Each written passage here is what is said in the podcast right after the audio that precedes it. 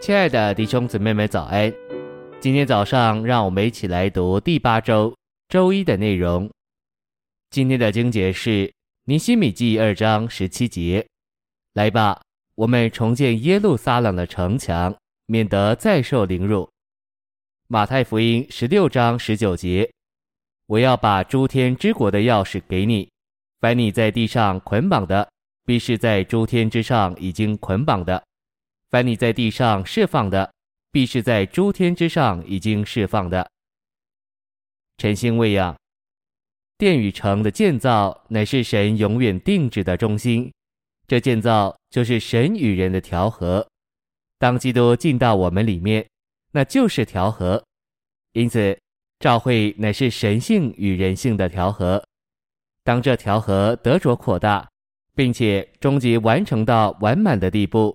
那就是城，所以城至终成为神与人相互的建造、相互的居所。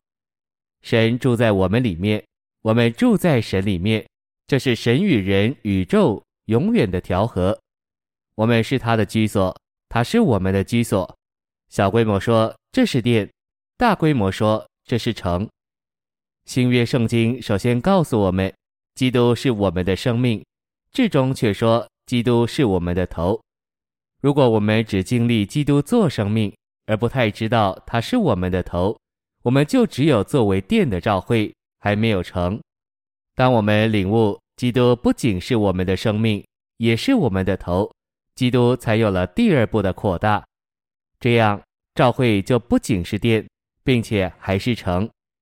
殿主要是与生命有关，而成主要是与头有关。信息选读，在恢复建殿之后，还需要建造城。没有城，殿就没有保护。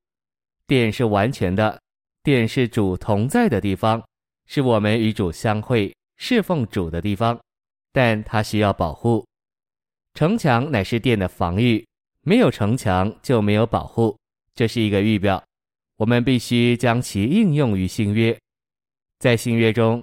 召会的建造最先是在福音书里提到，在彼得宣告基督是神的儿子之后，主告诉他，召会要被建造起来。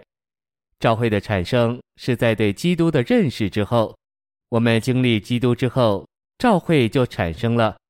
同时，主对彼得说，他要把国度的钥匙给他，因此国度乃是随着召会，这三样是必须的。作为磐石的基督、召会和国度，基督必须被经历，召会必须被建造，然后才会带进国度。在书信中，召会乃是神的殿家，但是在启示录末了两章有一座城，在那城中却没有殿，因为城成了殿的扩大。基督是神圣永远的中心，当他进到我里面，进到你里面。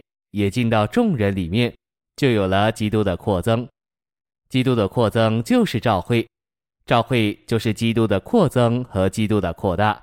我们都是基督的一部分，是基督的肢体。召会是基督的丰满，因为基督已经扩增并扩大到许多肢体里面。城是基督进一步的扩大。基督第一步的扩大是作为殿的召会。基督第二步的扩大也是召会，但不是作为殿，而是作为城。作为殿的召会必须扩大为作为城的召会，城比殿更大也更安全。至终整个殿都成了城。启示录二十一章二十二节说：“城内不再有殿，因为殿已经成了城。城就是帐幕，是基所；城就是殿的扩大。”是店发展的极致。谢谢您的收听，店主与你同在，我们明天见。